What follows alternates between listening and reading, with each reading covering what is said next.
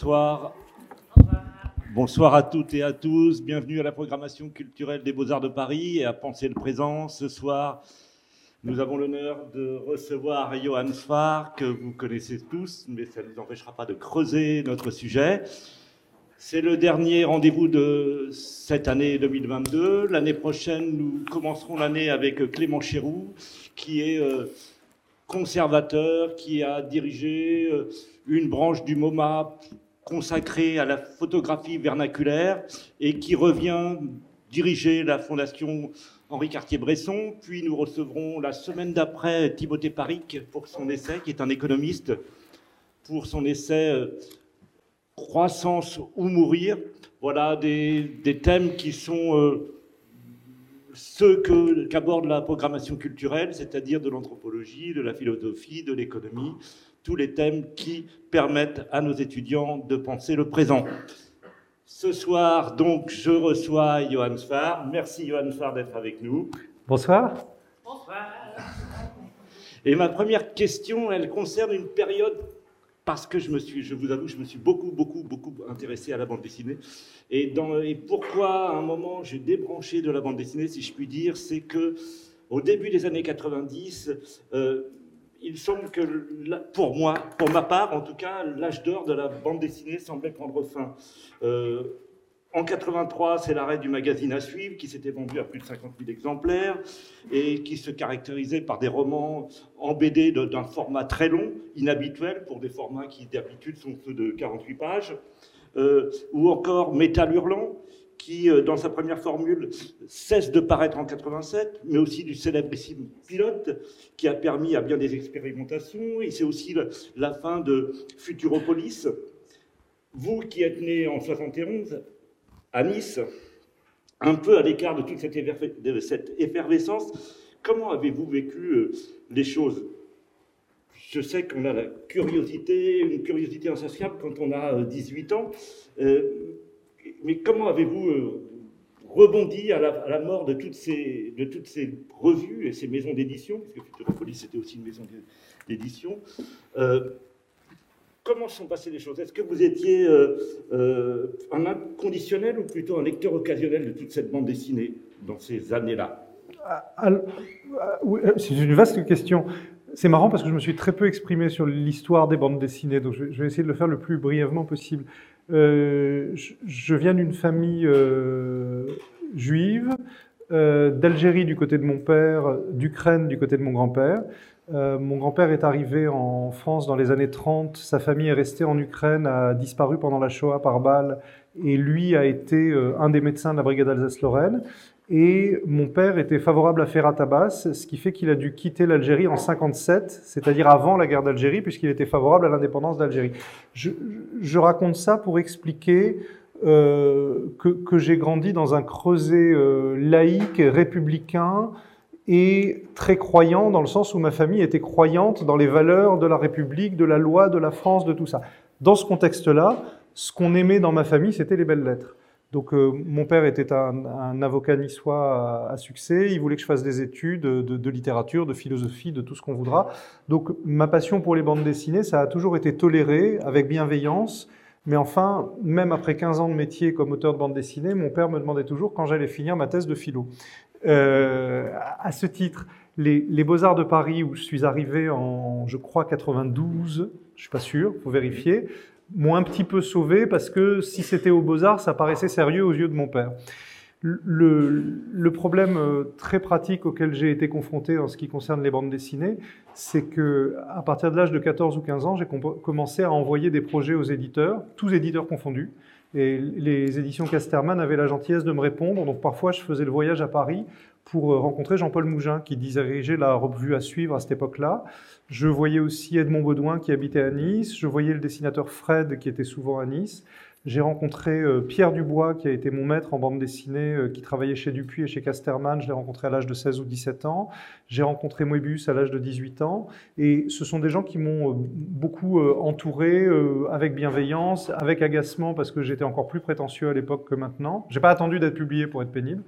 Et, euh, et, bon, il y avait et donc la vraie question concrète à l'époque, et qui est la même que se posent les, auteurs aujourd'hui, c'est comment on va faire pour vivre des bandes dessinées. Donc il y avait le rêve d'être publié dans un des journaux euh, comme Fluide Glacial, comme À Suivre, comme tout ça. Donc j'étais à Nice, j'y parvenais pas. La solution que j'avais trouvée pour que ça se passe bien avec mon père, c'est que je mentais. Donc je, je... tu, les lisais quand même.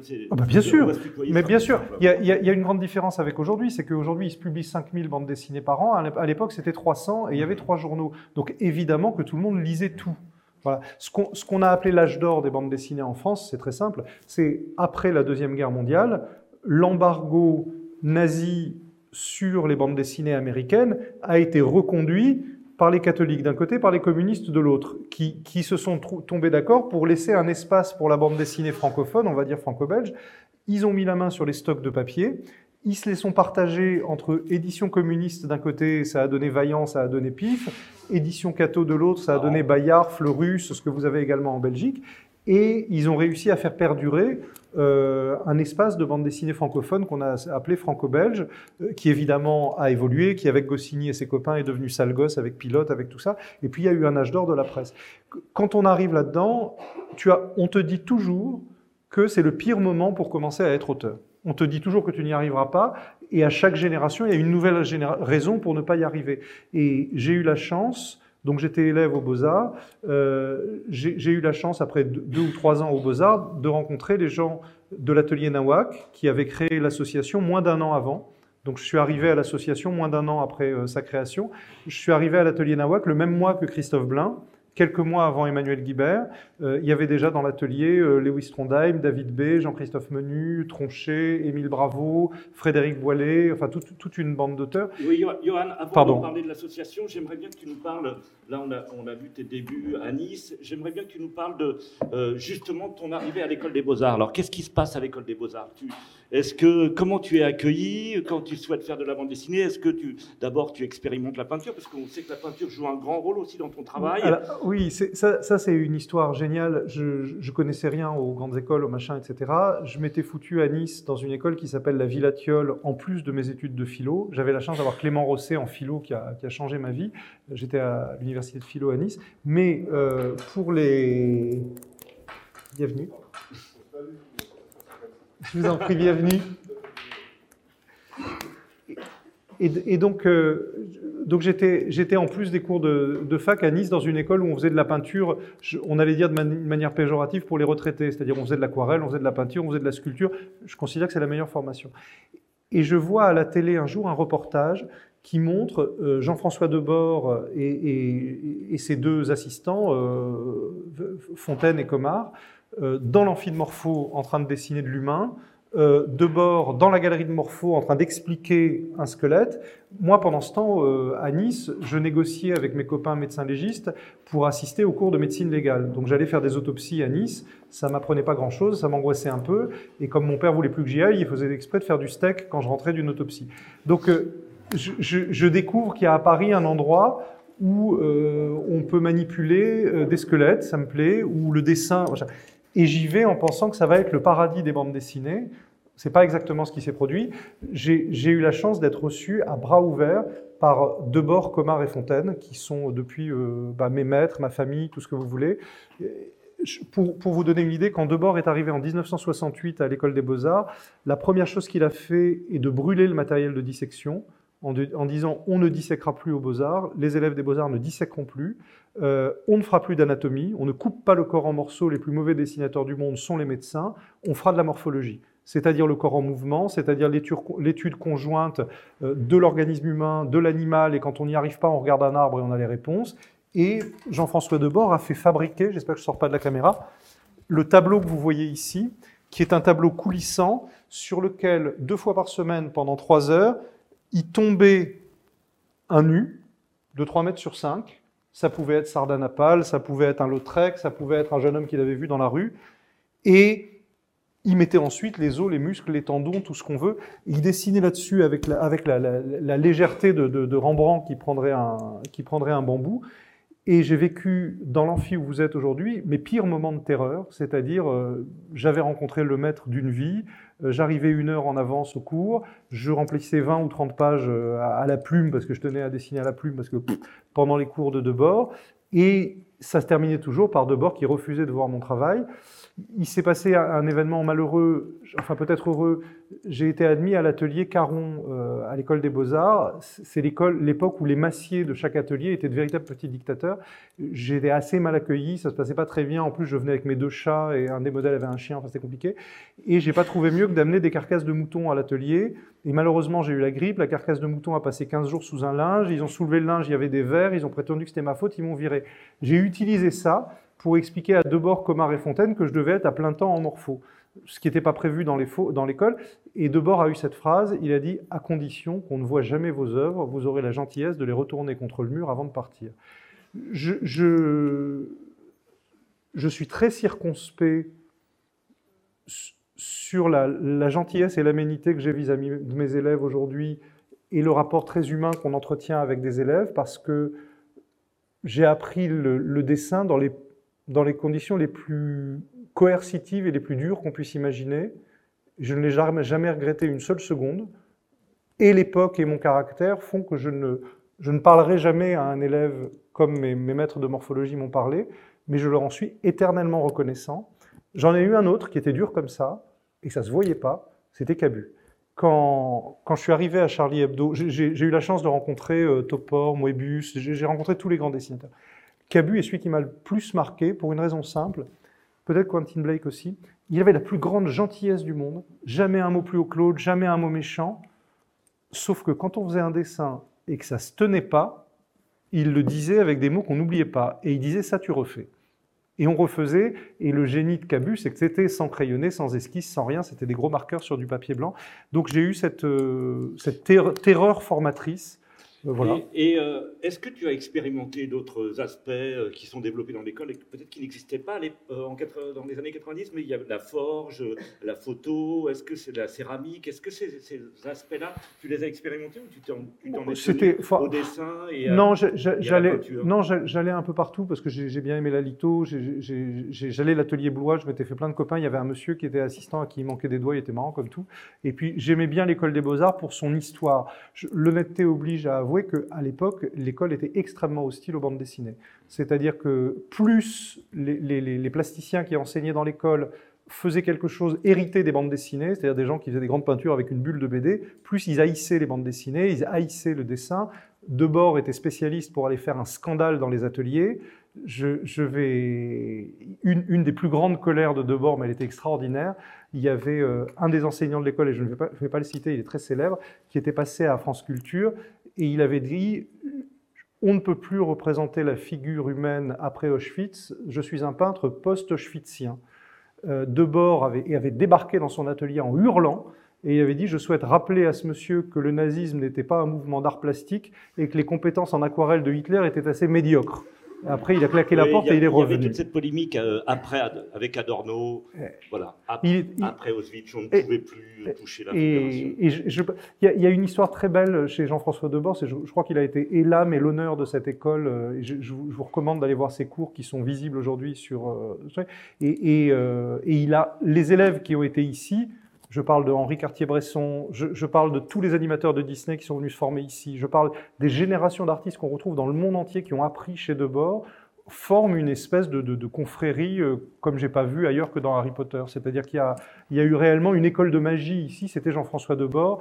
Je suis obligé d'avouer qu'à l'époque, le reste de l'école m'intéressait euh, de manière très périphérique. Aujourd'hui, ça a changé. Aujourd'hui, ça a changé parce que les arts, l'art contemporain au sens large, s'est ouvert à la bande dessinée et vice-versa. Je pense que les auteurs de bande dessinée sont devenus moins cons. On a compris qu'on peut faire de la bande dessinée et qu'on est très heureux d'être avec des gens qui font des créations corporelles, qui font des installations. Ils sont contents de voir des, dessinateurs venir euh, euh, faire la, topologie. Enfin, il y a, une... Euh, et puis les élèves sont différents. Il y, a, des élèves qui arrivent avec des envies pluridisciplinaires. Y a, j'ai l'impression, et c'est une bonne nouvelle, que les bandes dessinées ont plus grand-chose à prouver et elles ont leur place dans le champ à la fois plastique et littéraire. Donc, euh, donc voilà, les, les, guéguerres de, l'époque me paraissent un peu ridicules aujourd'hui. Et donc, ton premier ouvrage, il est publié en 94 à l'association. Donc, c'est là. Moi, j'avais lâché un peu, évidemment, la, bande dessinée, comme je te le disais, mais l'association, c'est quand même une maison d'édition fondée par des, des dessinateurs de bande dessinée qui va avoir tout de suite un prestige extraordinaire. Donc c'est là où tu débutes. Comment ça s'est passé? Parce qu'après, tu, tu as fait des déclarations comme quoi tu, ne voulais plus travailler avec l'association, puis tu es revenu pour Paxin. Non, non, non, non, j'ai rien dit tout à Ce, qui, ce que je, souhaite juste nuancer la, légende dorée de la, de la bande dessinée alternative française. J'ai commencé, euh, en fait, j'envoyais des projets depuis l'âge de 14 ou 15 ans à tout le monde, et j'ai signé la même année des projets à l'association, aux éditions Cornelius, chez euh, L'œil électrique qui allait devenir les éditions Frémoc, chez Dargaud et chez Delcourt. Donc j'ai signé partout et j'ai travaillé partout. L'histoire de l'association, qui à mes yeux est encore plus noble et plus belle, c'est le rassemblement de six créateurs, c'est-à-dire David B, Lewis Sondheim, Jean-Christophe Menu, Moquette, euh, Kilofer et Stanislas, qui se sont unis tout simplement parce que personne ne voulait les publier. Parce que euh, à suivre leur disait le mois prochain, Dargo leur disait le mois prochain, et au bout d'un moment, voyant que personne voulait les publier, ils se sont auto-publiés. Olivier Marbeuf et Yvan Alacbé qui ont créé L'œil électrique, qui est devenu ensuite les éditions Frémox, c'était la même chose, c'était l'envie de, de, publier leurs propres œuvres. Le choix du noir et blanc à l'association, c'est pas une envie de noblesse, c'est juste que c'était moins cher à imprimer. Mais ces contraintes-là ont amené euh, quelque chose de lisible dans la bande dessinée française, quelque chose d'assez singulier, et, euh, il y a eu, euh, enfin, y a eu quelque chose, enfin, chez moi qui a été, qui a été fondamental, mais, mais dès le début, euh, moi, je suis quelqu'un de syncrétique, je suis quelqu'un qui a besoin que la bande dessinée se mélange à la littérature, au théâtre, aux autres d'art. Il y a une manière dans l'association de singer les plus mauvais côtés du mouvement Dada qui me faisait marrer déjà à l'époque. C'est-à-dire quand, quand Jean-Christophe Menu fait semblant d'être André Breton, je préfère qu'il dessine, je préfère qu'il fasse de la maquette. Moi, j'ai, jamais été dupe de moi-même. Je sais que je, dis énormément de conneries. J'ai toujours une petite gêne pour mes camarades quand ils le sont. Euh, j'aime, euh, j'aime Topor, j'aime la provocation, j'aime la bizarrerie. J'ai la pureté en horreur, même quand elle vient de chez les artistes. Et, quand on commence à croire en soi-même, c'est un peu inquiétant.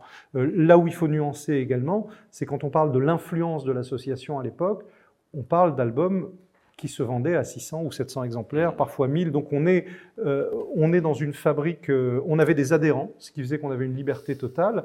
Les adhérents, je crois qu'ils étaient moins de 600. Mmh. quand on publiait un comics chez Cornelius, qui est une autre maison d'édition, ça se vendait à 300 ou 400 exemplaires. Donc c'est quelque chose de très euh, presque groupusculaire. les choses ont changé quand euh, Marjane Satrapi est arrivé et quand Persepolis est devenu un immense best-seller, par exemple. Donc très rapidement, tu publies euh, plusieurs récits par an, puis tu, tu te diversifies avec tes, éditeurs, comme tu l'as dit, à l'association. J'ai noté l'association Delcourt, Dargaud, Dupuis, Rudsève, Gallimard, Albin Michel, pour un total d'environ aujourd'hui presque 150 publications en un peu moins de 30 ans. Bravo. Euh, pourquoi tant de, maisons d'édition? On dit souvent que euh, euh, qui a plusieurs maisons perd la raison. D'abord parce que je suis, enfin en tout cas dans le domaine professionnel, je suis un homme très infidèle. ensuite parce que j'ai le goût de la, j'ai le goût de la culture de masse. Moi, ma plus grande leçon de bande dessinée, je l'ai prise quand je suis allé chez Dargo avec je ne sais quel projet, et l'éditeur de l'époque, Guy Vidal, m'a dit euh, raconter une histoire pour les gens intelligents, c'est à raconter une histoire intelligente pour les gens intelligents, c'est à la portée du premier convenu. Raconter une histoire intelligente qui s'adresse à tous, ça c'est vraiment difficile. C'est un défi qui m'a beaucoup plu. le fait d'avoir été entouré euh, par Fred, par Moebius, par Pierre Dubois, j'étais chez des gens qui étaient dans la littérature populaire, qui étaient dans l'idée du roman popu, dans, quand, quand Simon parle d'un roman qu'on écrit en une journée et que si on change pas sa chemise parce qu'elle elle transpire, c'est que c'est pas bien. Je, je, suis de cette école-là. Donc, euh, donc j'ai revendiqué euh, non pas la pacotille, mais la littérature populaire et foisonnante. Donc j'ai pas, pas du tout la culture du chef-d'œuvre. Euh, je suis, suis très gourmand dans tout, dans tout ce que je vais faire. Tu as même euh, écrit euh, dans, dans, un de tes carnets Le jour où je n'éprouverai plus le besoin de raconter, je me mettrai une balle dans la tête. Euh, J'avais quel âge Est-ce que c'est pour faire un effet ou c'est toujours vrai? Non, mais c'est pas ça. C'est que il y a une vraie tristesse à pas dessiner, à pas écrire, à pas raconter des trucs. Je, je suis très malheureux quand je dessine pas et quand j'écris pas. Donc chacun règle ses petites névroses comme il peut. Mais moi, c'est une joie pas possible. J'ai besoin de faire le clown, j'ai besoin de raconter, j'ai besoin Euh, ensuite, euh, oui, c'est l'histoire de, de, de, où si elle raconte pas, on va lui couper la tête. Moi, je, moi, je suis tout entier, euh, le dessin, la peinture, la bande dessinée. Pour moi, c'est tout entier dans un projet littéraire. Je ne suis pas demandeur qu'on me mette ça dans les arts plastiques. Euh, c'est pour moi, c'est comme ça qu'on écrit aujourd'hui puisqu'on, si on veut être industriel, les grands succès de librairie en France, ce sont des bandes dessinées aujourd'hui. Quand on, quand on vous parle d'un grand succès de roman, il est en général très très loin derrière euh, l'Arabe du futur ou Rochette ou, je ne sais quel grand auteur actuel. Donc aujourd'hui, c'est comme ça qu'on écrit. La, la, littérature de, genre, la littérature de spectacle, la littérature introspective, on peine à trouver le genre que la bande dessinée n'explore pas. J'ai vu que maintenant, même Piketty, c'est en bande dessinée. J'ai ouvert, c'est pareil qu'à l'oral. Euh, pardon. Et donc, euh, donc c'est là-dedans qu'on écrit. Oui. Tu publies des romans sans illustration. J'en ai dans mon sac, là, enfin des choses absolument étonnantes. Tu publies des carnets de dessin, des BD, donc celle-ci qui est absolument remarquable. Moi, j'en ai il ah, faut en acheter deux. deux. Je vous suggère d'en acheter parce deux. Que je voulais les offrir pour Noël. Voilà. Donc c'est absolument. Pour moi, c'est un chef-d'œuvre, un des meilleurs romans que j'ai lu cette année. Euh, je le dis, je suis un grand lecteur, mais pas de bande dessinée. Donc je, pour moi, il n'y a même plus de distinction là entre les, domaines. Euh, tu publies des BD de toutes sortes pour enfants, adultes. Le tout est très fortement autobiographique. Alors là, je voudrais qu'on qu'on réfléchisse ensemble. Est-ce que s'agit-il de raconter l'histoire de sa vie en se délivrant de ses secrets, ou bien de déchiffrer une situation vécue, un événement, une relation amoureuse, par exemple, et de, de dévoiler ainsi quelque chose que seule l'écriture, le dessin peuvent faire exister et passer dans d'autres consciences ou d'autres mémoires. Vous, vous, dessinez tous ici Il y a beaucoup de gens de l'école? Ah, parce que le, la question que tu poses, ouais. elle est... Bonjour, c'est des enfants la, la, la, question que tu poses, elle est, euh, elle est contenue dans la question du dessin. C'est-à-dire que quand on commence à dessiner, la pire terreur, c'est l'artisanat. C'est-à-dire que, à force de ne pas faire de dessin d'après nature, si on fait du dessin d'imagination tous les jours, au bout d'un moment, on dessine toujours pareil et ça s'endort. Donc, pour le dessin, on a besoin de faire tous les jours du dessin d'après nature pour retrouver le truc. Donc, quand j'ai, moi, j'ai détesté les premières bandes dessinées autobiographiques qui sont devenues un petit peu célèbres, et je vous dirai pas le nom des auteurs, parce que j'avais le sentiment que parfois c'était très mou, c'était mal foutu, et ils utilisaient l'argument « mais ça m'est arrivé pour de vrai, mais c'est mon drame » pour faire un livre emmerdant. Et, et, et quand j'ai commencé à faire des carnets autobiographiques, je me disais pas je raconte ma vie, je me disais je fais du dessin d'après nature, et je raconte ce que je vois, et j'utilise ma viande, j'utilise mon corps, mon vécu, mon machin, comme un véhicule. Donc je, crois que mes carnets de dessin, mes carnets d'écriture sont autobiographiques par défaut et relèvent exactement de ce que tu as dit. C'est, euh, il est de bon ton de plus citer Heidegger aujourd'hui, mais c'est du Dasein, c'est de l'être là. Je suis là, comme le, tas de graisse de Joseph Beuys sur sa chaise, et, je tiens compte de ce qui se passe autour. Euh, J'ai jamais eu, après ça, de grands projets autobiographiques avant la synagogue, tout simplement parce que depuis, il y a eu des chefs-d'œuvre en bande dessinée, en autobiographie, L'Ascension du haut mal de David B., les œuvres de Robert Crumb, les œuvres de Jomat, les œuvres, euh, bah, Riyad Satouf, c'est une évidence, enfin, il y en a plein. Et, et David B., David B. qui est le, le plus grand selon moi. L'Ascension du haut mal. Ou alors, Jomat, c'est intéressant euh, pour l'obsession. Vous, vous avez lu Jomat un petit peu? C'est, il est extraordinaire de masochisme. C'est-à-dire que il adore regarder des images érotiques stéréoscopiques sur sa petite vidéo. Enfin, il a un petit truc de photo. Donc, il regarde ça, mais sa femme trouve ça pas bien. Donc, il raconte que sa femme lui dit que c'est pas bien. Il publie la BD. Continue. Il raconte que sa femme lui dit que s'il continue à faire ça, elle va le quitter. Il continue. Et après, il raconte que sa femme le quitte. Et, moi, j'adore la, constance du dans ce Jomat, j'aime beaucoup. Bon, toujours est-il que, voyant ça, je me suis dit, tous les mecs qui ont fait, ou les nanas, euh, comment ça Julie Doucet, extraordinaire, tous les gens qui ont fait formidablement de l'autobiographie l'ont fait de manière chronologique. Ils racontent leur enfance, leur machin, leur drame, leur ceci, leur cela. Euh, moi, j'ai deux problèmes. Le premier, c'est que j'ai perdu ma mère avant l'âge de 4 ans, donc c'est partout. C'est pas avant l'âge de 4 ans, c'est partout, c'est tout le temps, c'est quand je fais Petit Vampire, c'est quand je fais Le Mousquetaire, c'est quand je tourne avec Laetitia Casta, c'est quand je c'est partout. Donc c'est pas c'est pas chronologique et je suis nul en scénario. Je sais pas raconter une histoire avec un début, un milieu, une fin. Dès que je le fais, c'est un cauchemar. En revanche, j'étais bon en dissertation, la formation de philo. Donc quand je fais la synagogue, c'est une dissertation. Je me suis dit, il y a un thème, c'est ce qu'on appellerait aujourd'hui la masculinité toxique. Pour le dire plus concrètement, c'est être le fils d'un avocat algérien niçois qui est avocat des putes de la mafia et des banques, qui a un bonhomme qui fait peur à tout le monde, qui a son Alfa Romeo et qui a une nouvelle maîtresse tous les deux jours.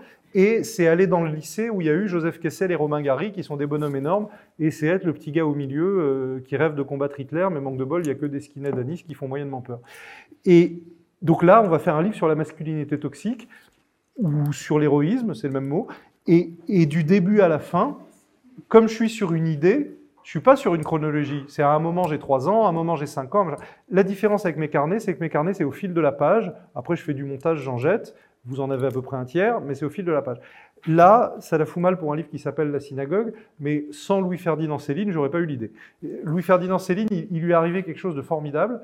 C'est un grand écrivain, il rêve de faire du cinéma, il va aux États-Unis, ça se passe très très mal, il s'imagine que tous les producteurs sont juifs, donc il revient, il est anti-juif. Coup de bol, entre-temps, sa frustration du cinéma, comme Sampé qui dit je dessine bien les musiciens parce que je ne sais pas faire de musique, sa frustration du cinéma, il l'a mis dans l'écriture et il réinvente le roman français par deux choses. D'abord, ce que Gainsbourg va reprendre formidablement par une écriture musicale, par une écriture presque swing, c'est-à-dire qu'on entend claquer les syllabes avant même leur sens. Il fait semblant de venir du peuple, mais euh, si vous voulez, euh, il venait pas plus du peuple que d'un autre. Il utilise la langue quand elle lui plaît. Et l'autre chose, c'est le montage cinématographique. C'est que Louis-Ferdinand Céline, il écrit sur des feuilles volantes, il met chaque chapitre dans des, dans des pinces à linge. Alors j'ai entendu un abruti qui m'a dit il y a deux semaines, le style c'est de droite, mais qu'est-ce qu'il faut pas dire comme connerie? Et donc, il, met ça dans des pinces à linge, et ensuite il fait du montage. Il enlève, il remet... Bon, moi, pour la synagogue, j'ai essayé d'enjuiver la méthode, j'ai écrit toute, toute, mon histoire et ensuite j'ai rangé. J'ai fait des chapitres, j'ai fait des. Et quand ça claquait comme je voulais, je, je, je déclame. Quand à l'oral ça allait, je me suis mis à dessiner. Donc euh, c'est très difficile. Si, tu veux, il y, a, y, a, la vraie vie, euh, mais il y a toutes les modalités de la vraie vie. Je crois que quand, j'ai fait le journal sur le, festival de Cannes, c'était de la bande dessinée de reportage. Quand Charlie Hebdo m'a appelé pour faire le, le, livre du procès des caricatures, je ne sais pas ce que c'était, si c'était du reportage, si c'était une réflexion, je ne sais pas. Mais il y a toujours l'idée du dessin d'après nature qui va revenir, euh, y compris dans les fictions. C'est-à-dire, moi, les vraies, les vraies histoires, les histoires vraies, je les mets dans les fictions. C'est-à-dire euh, les histoires d'amour, les histoires de sexe, les histoires de trahison. Je peux pas les dans une autobiographie, je vais toujours me dessiner petit garçon parce qu'on est tranquille, c'est mignon. Quand je veux aller dans du scabreux, je vais faire des mousquetaires et des vampires. Mais en même temps, tu, tu prends euh, souvent le risque du ridicule, du ridicule ah oui. des, des sarcasmes en te prenant pour l'objet de, tes livres et, ah oui. et, ah oui, la oui. Sans les faux fuyants de la fiction, euh, est-ce que c'est un risque assumé? Ah oui, oui, ça, ça, me paraît très important et c'est un problème conjoint des Belges et des Juifs. C'est le problème qu'a la France avec le ridicule. C'est-à-dire que, euh, là, vous ne pouvez pas l'imaginer aujourd'hui, mais quand j'étais adolescent, il était de bon ton de ne pas lire Romain Gary. Romain Gary était très mal vu parce que c'était censé être un auteur grotesque, picaresque, incompréhensible, tout ce qu'on veut. Pour une raison simple. Moi, j'ai tendance à dire le, le judaïsme est un courant littéraire. Tu as une manière tragicomique d'écrire qu'on trouve chez Isaac Bashevis Singer en Europe de l'Est ou chez Isaac Babel, qu'on va retrouver chez Saül Bellow ou chez, Philippe Roth aux États-Unis. Et par hasard, ce style d'écriture a enfanté Romain Gary, qui, euh, né en Lituanie, se retrouve à Nice, se retrouve dans les avions avec De Gaulle, parce que De Gaulle attendait des, des chrétiens, c'est Gary qui est arrivé. Et et cette manière d'écrire, on l'a pas comprise. Donc, ce tragicomique-là, nos amis belges qui ont jamais peur d'être salauds, qui disent quand il y a un beau romancier français, vous inquiétez pas, il est belge, ils n'ont pas totalement tort. C'est que il y a une manière. J'ai eu la chance de croiser Topor quand je suis arrivé à Paris. Euh, quand on voit les lettres qu'écrivait Pasquine à l'Académie quand il était ici, euh, Pasquine était bulgare. Il y a une manière qu'ont les étrangers de s'emparer de la langue française et de la faire sonner jazz, de la faire sonner tragicomique, que les Français n'osent pas la terreur du romancier français ou de la romancière française depuis le XVIIIe siècle, c'est d'être ridicule. Vous voyez très bien qu'à chaque génération, il y a un petit créneau idéologique, qui soit de gauche, qui soit de droite, qui soit pétainiste, qui soit maoïste. C'est exactement les écrivains et les juges sont deux corporations françaises qui subissent très peu de purges. Donc c'est les mêmes quels que soient les, les mouvements.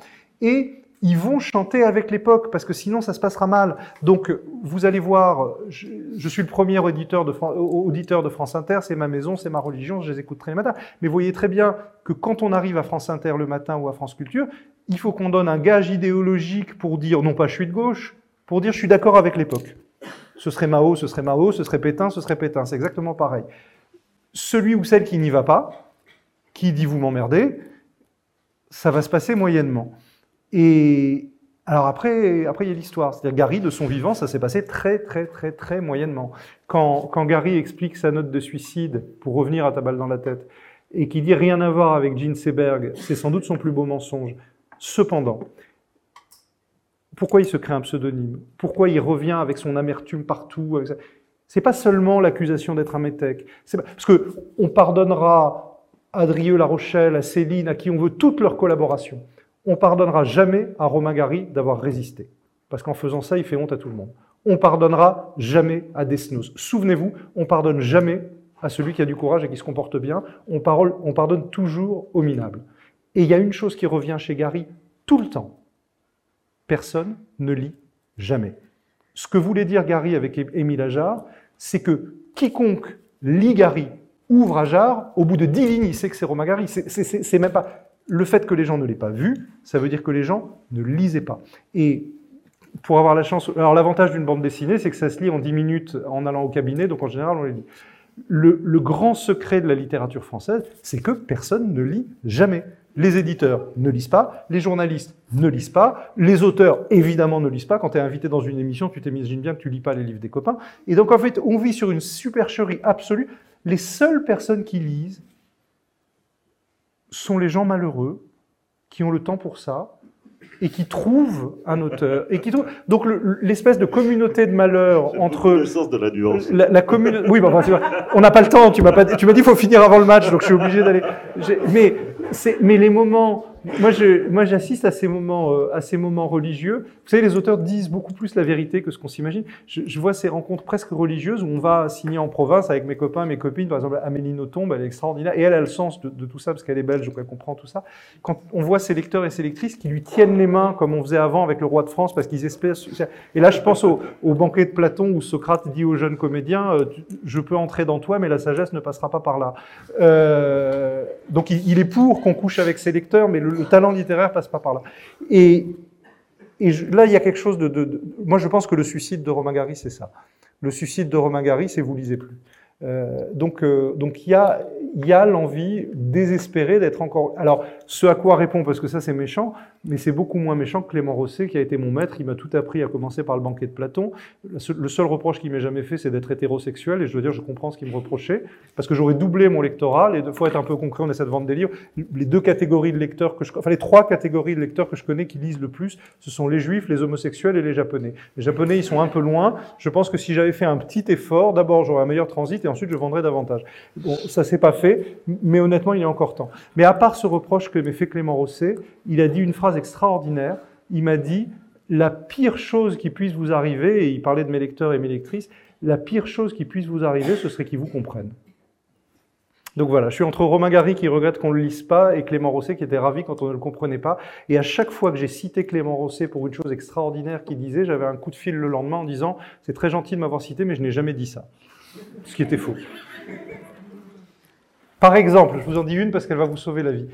La, phrase de Clément Rosset qui détestait le bonheur mais qui adorait la joie, qui disait ma compétence philosophique est tout à fait périphérique, mon vrai métier c'est l'alcool il avait une phrase géniale, il disait La joie est indépendante du phénomène.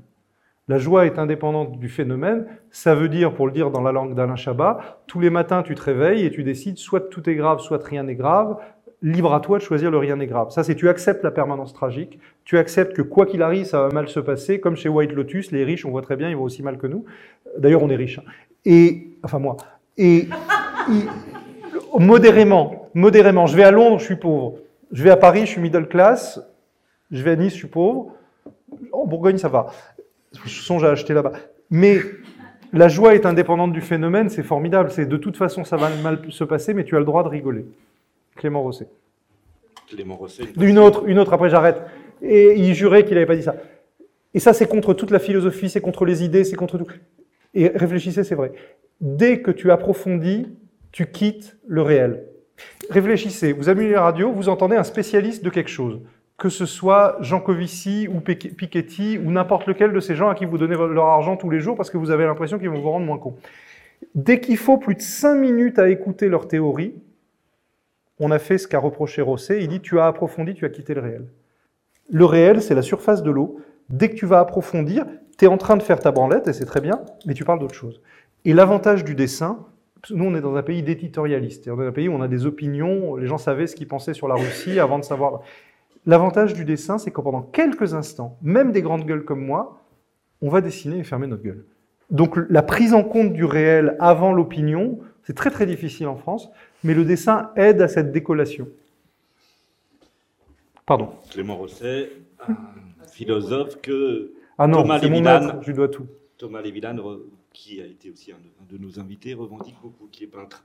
Euh, je voudrais maintenant parler d'une chose qui m'a étonné dans, la synagogue, toujours ce extraordinaire roman graphique, je ne sais pas si tu aimes l'appellation, en tout cas, cette bande dessinée, parce que bande dessinée, ce n'est pas péjoratif, donc cette bande dessinée parue chez Dargaud, il y a euh, des photos. Alors, ça, ça m'a beaucoup étonné parce que euh, il y a euh, d'autres auteurs qui l'utilisent. Exemple, euh, Annie Ernaux, je ne sais pas si tu te sens proche d'elle, mais elle l'utilise, elle ressasse aussi beaucoup d'événements, comme toi tu ressasses, et différemment, parce qu'elle va utiliser le roman, elle va utiliser le journal pour revenir sur les mêmes éléments. Toi, tu fais ça aussi, puisqu'on va retrouver souvent les mêmes éléments autobiographiques dans à la fois le carnet de dessin, dans le roman, dans la bande dessinée. Et là, cette fois-ci, il, il, y a les photos. Et je voulais te demander quel est ton rapport justement à la photographie, à l'image? Est-ce que toi, tu dessines toujours sur le motif? Ou est-ce que tu utilises de nombreuses photos que tu archives qui reviennent dans, euh, dans ton travail? Je voulais vous montrer, vous voyez, à la fin du roman, on trouve une quantité d'images qui sont euh, des images de famille, des images de lieux qui, euh, qui parcourent tout ce hmm. récit. Alors, c'est une question vaste. Je voudrais aller sur la réponse beaux-arts, sur la photographie. Il y a, la chance, c'est qu'il y a des artistes qui écrivent, et il y a deux de mes artistes favoris qui ont beaucoup écrit sur la photographie, Eugène Delacroix dans son journal, et Robert Crumb dans ses nombreux carnets. Et tous les deux disent exactement la même chose. Ils disent, seuls les meilleurs dessinateurs parviennent à dessiner d'après photo puisque la magie du dessin, ce qui fait que vous allez être, euh, Moebius le disait autrement, Moebius le disait, l'appareil photo et nous, on essaye d'attraper le réel, mais l'appareil, ce qu'on l'a, il y parvient. Et, et, ce qui nous plaît dans le dessin, ce qui nous plaît dans le dessin, c'est la tentative, avec nos deux yeux, de mettre sur un seul œil une image qu'on a captée vaguement. Donc le lecteur, le lecteur ou la lectrice ou l'observateur va attraper notre tentative ratée pour saisir le réel, euh, avec des outils qui sont différents de ceux de la photographie, ceux du cinéma, ceux tout ça. Pourquoi et Delacroix et Robert Crumb disent que c'est difficile? Parce que dès qu'on se met face à une photographie, on va tout figer et on va faire du plâtre. Donc, euh, moi, ma technique, moi, je viens du dessin d'après nature, donc j'ai besoin de regarder, de machin comme ça. Ce que j'explique souvent à mes élèves, c'est la, la façon dont on dessine d'après nature les Japonais. C'est-à-dire, il y a une technique japonaise qui consiste à mettre votre feuille derrière vous, donc vous regardez votre dessin, vous êtes la montagne, je, regarde mon modèle, et je me tourne et je dessine. Donc il y a le petit temps de médiation entre l'objet et sa synthèse. Euh, la technique que j'ai pour dessiner d'après photo, euh, c'est que si je veux par exemple raconter cette soirée euh, d'après photographie, je vais prendre mon téléphone portable et je vais faire 30 photos de vous tous. J'ai deux grands écrans à la maison. Je vais afficher toutes les photographies et je vais dessiner en regardant aussi brièvement que si je faisais du dessin d'après nature et euh, en ne me fixant pas sur une seule image mais en les voyant toutes. Donc là j'aurai la versatilité qu'a... Bon, voilà, ça c'est comment on dessine d'après une photo. Je crois que c'est difficile, c'est inconfortable, et on le fait quand on n'a pas le moyen d'être sur le motif. Pour mes dessins pour Paris Match, je m'efforce d'aller, euh, ou ça c'est du masochisme pur, euh, en BD j'arrive à peu près, dessin de Paris Match, je suis nul. J'essaie de progresser, j'aimerais bien que ce soit aussi bien que Sampé, je n'arrive pas à la cheville. Christophe Vlam m'appelle en me disant c'est de la merde. Euh, il n'y a pas tort. J'aimerais parce que je lui dis mais je suis nul en couleur. Il dit bah tu fais comme les autres, tu fais un effort, bah j'essaye. Donc j'essaie. Et là Paris Match, euh, Sampé il faisait tout d'imagination. Moi je vais dans les rues. Je vais dans les rues, je fais des petits croquis, je fais des petites photos, et franchement, je galère. Donc, si vous avez la réponse, n'hésitez pas à me dire. Euh, la synagogue, c'est un petit peu différent, c'est que j'essayais de me rappeler de mon enfance et de mon adolescence, qui sont des territoires euh, euh, proches et lointains. Et à chaque fois, j'avais des souvenirs et je me disais, c'est bizarre, est-ce que ça s'est passé pour de vrai? Et j'ai eu besoin de faire de la documentation après l'écriture. J'ai écrit, je me suis documenté, j'ai fait les dessins, et comme il y a une volonté pédagogique, c'est un bien grand mot, mais je voulais rappeler que c'était pour de vrai, j'ai fait des recherches sur euh, l'extrême droite, les néo-nazis dans le sud de la France à cette époque, et j'ai mis les photographies. Et comme je raconte mon père, playboy, machin, ceci, je me dis merde, je veux pas qu'il s'imagine que j'idéalise mon père. Comme la plupart des gens qui disent oui, mon père. Non, non, mon père était vraiment super beau. Il était super beau d'une manière qui était compliquée pour un adolescent, compliquée pour se construire, compliquée l'éveil de la sexualité. Quand ton père s'envoie une maîtresse différente derrière le mur, que tu les entends et qu'elles sont plus jolies que les nanas dans Mad Men, tout ça c'est compliqué. Donc j'avais besoin de montrer comme il était beau. Et comme j'ai un petit compte à régler avec le créateur, même s'il n'existe pas, j'avais besoin de montrer à quel point ma mère était belle, qui est décédée avant 26 ans. Voilà. Donc, euh, et il y a un lieu. La photo, c'est un tabou absolu pour le dessin parce que vous vous embêtez à faire quelque chose et le moment où vous montrez la photographie, d'une certaine façon, ça casse tout. Et là, j'avais besoin euh, que ça lutte, que ça continue et que ça fasse encore partie du livre, que ce soit pas un appendice. Je, il y a ça, et il y a ensuite dans les carnets, parce que moi je suis auteur jeunesse, donc je sais dessiner des enfants, euh, je sais me dessiner aujourd'hui parce que malheureusement je vois l'état des choses, je sais pas dessiner un ado, parce que c'est bizarre, parce que ça change tout le temps, parce que tout ça, donc j'ai eu besoin à un moment dans les carnets, c'est assez masochiste comme exercice pour ceux qui comme moi arrivent à la cinquantaine avec 100 euh, et quelques kilos, mais j'ai eu besoin de sortir des photos de quand j'avais 6 ans, 14 ans, 15 ans, 50 ans, et je les ai mis sur deux trois pages et j'ai essayé de dessiner ma tête. Il y a un petit événement aussi euh, en ce qui concerne la diversité. Quand j'étais au collège, quand j'étais petit, il y avait une élève vietnamienne qui était terrifiée parce qu'on lui avait dit qu'il y avait une chinoise à l'école et elle a découvert que c'était elle. Bon, moi c'est un peu la même chose. Euh, J'ai fait mes dessins de la synagogue, je me dessine à dos et j'envoie à ma coloriste, euh, Brigitte Findakli, qui vient d'Irak, qui, voilà, qui colorie le chat du rabbin depuis plus de 20 ans. Et elle me renvoie franchement, elle me renvoie un mec très, très, très, très, très bronzé quand même en ce qui me concerne. Et j'ai dit, Brigitte, euh, excuse-moi, mais tu, tu m'as, je sais pas si tu m'as enjuivé ou arabisé, mais j'étais pas bronzé comme ça quand même. Et elle me dit, mais enfin, je t'ai fait la même couleur que Zlabia dans le chat du rabbin. Zlabia, c'est une juive d'Algérie. Je dis oui, mais enfin, ça n'a rien à voir, elle était en Algérie. Et je suis allé voir des photos de moi ado. J'étais encore plus bronzé que ce qu'elle a colorié mais je n'en avais pas conscience. Et, ce qui était mieux, ma grand-mère était très méchante. À chaque fois qu'un juif d'Algérie s'habillait bien, elle disait le mot habit, t'as mis le pantalon. Ça veut dire t'essaies de t'intégrer. Et je mesure que la façon dont je m'habillais quand j'étais ado pour passer inaperçu, je pouvais pas avoir l'air encore plus maghrébin que ce que je faisais, c'est-à-dire que je mettais la petite chemise blanche, la petite veste un peu trop grande pour moi et la petite, la petite cravate en cuir. Voilà. J'ai eu la même chose il y a quelques années. J'avais une copine algérienne. À chaque fois que je la voyais, je l'emmenais à l'hôtel Meurice. Et elle me dit, mais tu sais, mon, son père est réalisateur. Elle me disait, mais t'es autant blédard que mon père, t'as besoin d'amener tes meufs à l'hôtel Meurice. Donc je, je pense qu'au bout d'un moment, il faut accepter. Et ma grand-mère disait, le Mozambique a mis le pantalon. Donc voilà, l'image de soi, c'est un sujet, et la photographie. Il y a une anecdote aussi sur les photos de la fin. J'ai trouvé, euh, j'ai droit de faire de l'antisémitisme, je suis juif.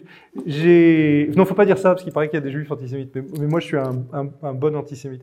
Il y a à, la fin du livre, j'ai voulu, j'ai voulu mettre, euh, j'ai voulu mettre une photo de mon Talmud Torah. il y a 100 petits juifs. Je me suis pas retrouvé, mais je sais que j'y suis. Je sais qu'il y en a un, c'est moi. Mais euh, voilà. C'est pour ça que j'ai fait trois enfants à des blondes aux yeux bleus, comme ça, sur un malentendu, si les Allemands reviennent, ils les prendront pas en premier. Voilà. Allez. Vous êtes passé, donc, on a parlé de rapport à la photographie. Je sais que tu passes, je dis vous, tu, je, je sais que tu passes aussi beaucoup de temps dans les cafés à dessiner, c'est ce que tu racontes euh, sur, là sur le vif. Ça peut créer parfois des malentendus. euh, mais tu, de la photo, tu es passé presque logiquement au cinéma. Ça, ça a été aussi un, grand moment dans, ta, dans la carrière qui a fait que déjà le, grand public avait appris à te connaître avec le, chat du rabbin, puis euh, le cinéma, euh, le Gainsbourg bi-héroïque a été euh, justement récompensé. Je l'avais vu à l'époque, je l'ai revu il y a une semaine pour justement parce que il, était difficile à obtenir, mais j'ai réussi à aller sur un site illicite et à le, voir. Et je, dois dire que le film est remarquable. Alors comment es-tu passé? Et à l'intérieur, tu, n'as pas intégré des séquences d'animation. mais il y a quand même un personnage qui semble un personnage d'animation. Comment tu, circules maintenant de, du film animé, du film de fiction avec personnage, de la bande dessinée Est-ce que tout ça, c'est quelque chose de naturel, de la photo Est-ce que c'est ça ton côté opératique Tant qu'il y, y, a le dessin au milieu, oui. Tant qu'il y a le dessin au milieu, oui. Euh, en fait, l'histoire du cinéma, ça s'est fait parce que Le Chat du Rabbin s'est très bien vendu et je disais non à tous les projets d'adaptation. Et après huit refus de ma part euh, de gens un peu célèbres, euh, les éditions d'Argos sont un peu énervées, se sont dit écoute, tu motives même pas tes refus. Là, même d'un point de vue industriel, tu fais de l'obstruction à la, promotion de ton œuvre. Et je me rappelais de Hugo Pratt qui disait mais euh, Corto Maltese c'est mon jouet, euh, je comprends qu'ils aient envie de s'amuser avec, mais j'ai envie de jouer aussi. Et, au bout d'un moment, Dargo m'a dit mais dans ce cas-là, si tu veux personne, t'as qu'à le faire toi, le chat du rabbin. Et j'ai dit, j'y connais rien. Ce à quoi un producteur a eu la gentillesse de me dire, pour faire son premier film, il importe de faire son premier film. J'ai trouvé ça très bien. Et j'ai créé une société de production parce que je voulais produire. Et euh, parce que Roger, Corman a dit une chose extraordinaire. Il a dit, pour la peinture à l'huile, le médium c'est l'huile. Pour le cinéma, le médium c'est l'argent. Donc euh, en réalité, j'avais besoin d'être producteur, surtout en animation, pour savoir où on mettait le pognon. Bien m'en a pris, parce que c'est des choix qui déterminent. Bon. Et j'ai commencé à produire le chat du rabat, je m'amusais beaucoup. Et là, on a commencé à me proposer des films euh, live, comme on dit, avec de vrais comédiens. Et comment on passe d'une forme aussi solitaire qu'est le dessin même si tu bah, as ça. à une équipe énorme. Bah c'est ça parce que je m'ennuyais, parce que je, enfin je voulais voir du monde. Enfin vraiment là vous me trouvez bavard, mais à la maison je dessine 10 heures par jour, je parle à personne, enfin sauf au bébé parce que le pauvre il est obligé. Mais euh, mais c'était l'envie de voir du monde. Et alors dès que j'ai dit je veux faire Gainsbourg parce que moi je voulais faire une comédie musicale. Après j'ai appris le mot biopic, ça m'a embêté. Et euh, on m'a dit mais vas-y de toute façon la famille dira jamais oui. Coup de bol ils ont dit oui. Et, je me suis beaucoup amusé. J'étais content de rencontrer des comédiens. Comme j'y connaissais rien du tout, euh, tous les techniciens, je leur faisais des petits dessins. Ils me répondaient d'autres dessins. Donc là, on s'est très très bien entendu. Euh, j'ai rencontré mon chef opérateur, qui était Guillaume Schiffman, qui est un très grand chef opérateur. C'est marrant, tu me parlais d'Annie Arnaud tout à l'heure, c'est la même chose. Je rencontre Guillaume Schiffman et il me dit Qu'est-ce que t'aimes au cinéma? J'adore Abdelatif Keshish. Je, je, lui dis J'adore. Je, voulais parler d'un truc contemporain, pas toujours sortir mes vieux films. Je lui dis J'adore Abdelatif Keshish. Je vois la gueule qu'il fait, je comprends qu'il déteste. Euh, je lui dis, t'aimes pas? Non, mais ça m'intéresse de savoir que toi t'aimes ça, et ça m'intéresse de voir que tu considères que c'est du cinéma. Alors là, je me suis dit, tiens, et, là je découvre cette époque euh, bénie en France où pour visser une ampoule il faut 10 personnes, c'est-à-dire qu'il y a 5 personnes autour de la caméra, etc. Et en plus, tu découvres que c'est pas juste pour faire plaisir au syndicat, c'est qu'ils servent vraiment à quelque chose. Et, là, il y a une, il y a une ingénierie technique qui m'a passionné. J'ai adoré finir mes deux films euh, dans les temps et dans le budget. J'étais si fier de ça. J'ai eu beaucoup de mal à travailler après le Gainsbourg parce que les gens s'imaginaient que c'était un film très cher. À l'écran, il y a 11 millions d'euros dans le Gainsbourg, une année où Lucky Luke a, fait 30, a coûté 30 millions d'euros. Lucky Luke vous avez peut-être oublié parce qu'il a, il a, eu moins, je crois, de, de répercussions. Mais j'ai adoré faire ça. J'adore les comédiens. C'est les seules personnes plus compliquées que moi, plus bon. Euh, j'adore tout ça. Donc euh, à chaque fois que je peux, j'y vais et je, et je, les dessine d'après nature. Quand j'y suis, euh, les robes c'est sur mesure, les coiffures c'est sur mesure. C'est on s'imagine qu'il y a que la caméra qui est compliquée et on découvre que la coiffure c'est autant technique que la caméra. Ah non, c'est super. C'est vraiment super tout ça. Il y a une chose qui, m'a aussi marqué. Tu parles des scènes de sexe au cinéma et des scènes de sexe avec le dessin tu dis que le sexe de dessin, c'est une incarnation, que le, avec le cinéma, ce ne l'est pas. Et tu dis même qu'à un moment, je ne sais plus exactement quelle est la formule, j'ai cherché tout à l'heure, et tu dis qu'il y a quelque chose de dégueulasse dans les scènes de sexe euh, au cinéma, dans la façon dont c'est tourné. Alors, est-ce que c'est une histoire d'incarnation et d'incorporation Est-ce qu'il y a quelque chose d'autoritaire dans le J'ai pas non, ce que tu non, je, crois qu'on a on a un sujet euh, profond euh, qu'on explore peu en fait depuis. Euh, j'ai la chance d'être très proche de, Guillermo del Toro et je, lui ai demandé, je lui ai dit qu'est-ce que au moment où MeToo commence à exploser aux États-Unis, c'est pas encore arrivé chez nous d'ailleurs il y a quelques années, et je lui dis qu'est-ce que tu penses de ce qui est en train de se passer aux États-Unis? Et il me dit écoute, c'est extraordinaire pour une raison simple, c'est que dans cette industrie, les femmes ont tout subi depuis la création du cinéma, depuis le muet, c'est normal que ça explose, c'est normal qu'il y ait cette rage, même si elle est injuste, même si elle tape à côté, même si etc. Et ça va amener quelque chose d'intéressant. Et après ça, on a eu une discussion plus profonde sur le sens d'un film, ce qui fait qu'un film vous marque, et ce qui fait que je crois qu'il y a autant d'agressions sexuelles dans tous les métiers. Je crois que chez les vendeurs de chaussures, il y a autant d'abus sexuels que dans le cinéma. Mais le cinéma nous électrise tous parce que c'est une industrie du désir. Parce que le rôle du cinéma, c'est pas de faire un bon film. Le rôle du cinéma, c'est de capter le désir d'une population. Quel que soit l'endroit où il se trouve, quel que soit ce qu'il va dire. Donc, sur les épaules des comédiens, des metteurs en scène, des scénaristes, il y a le désir d'un peuple, le désir d'une population. Il y a deux manières de faire. Soit on fait malgré les comédiens, c'est-à-dire euh, on les arnaque. On leur dit pas ce qu'on fait, on leur dit pas ce qu'on montre. Un comédien que je citerai pas qui a vécu un cauchemar chez un metteur en scène, c'est pas des francophones. Euh, il devait être nu euh, pendant une scène et on lui avait promis qu'on verrait que son visage. Et il va voir le film en projection et il découvre qu'il y a un gros plan sur son sexe, il n'était pas au courant. moi, ce qui, j'adore le malaise, j'adore l'intime, j'adore la pornographie et j'adore mettre mal à l'aise le spectateur, pas les comédiens. Donc moi, ce qui me plaît beaucoup, c'est mes comédiens et moi de mettre en scène une intimité qui va mettre mal à l'aise le spectateur. Je suis pas, je suis pas là. En fait, je déteste le pour de vrai. Je, je, je crois que c'est c'est Marco Bellocchio qui a dit non, qui dit je ne ferai pas confiance à un comédien qui pleure pour de vrai.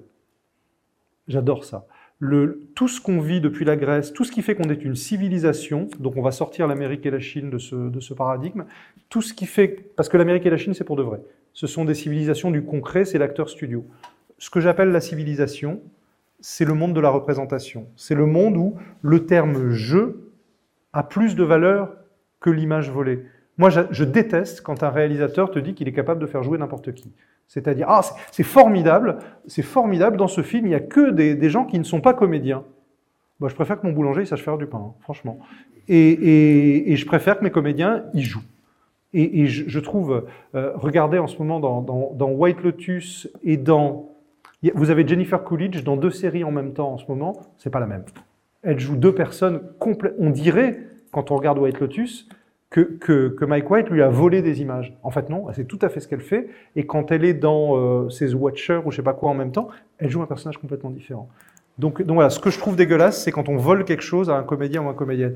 Et il y a quelque chose d'encore plus compliqué, c'est, et ça a été la, première difficulté du film de Gainsbourg, c'est que j'ai choisi de montrer Gainsbourg enfant, et j'avais un petit comédien enfant, euh, qui, qui joue pendant un long moment du film.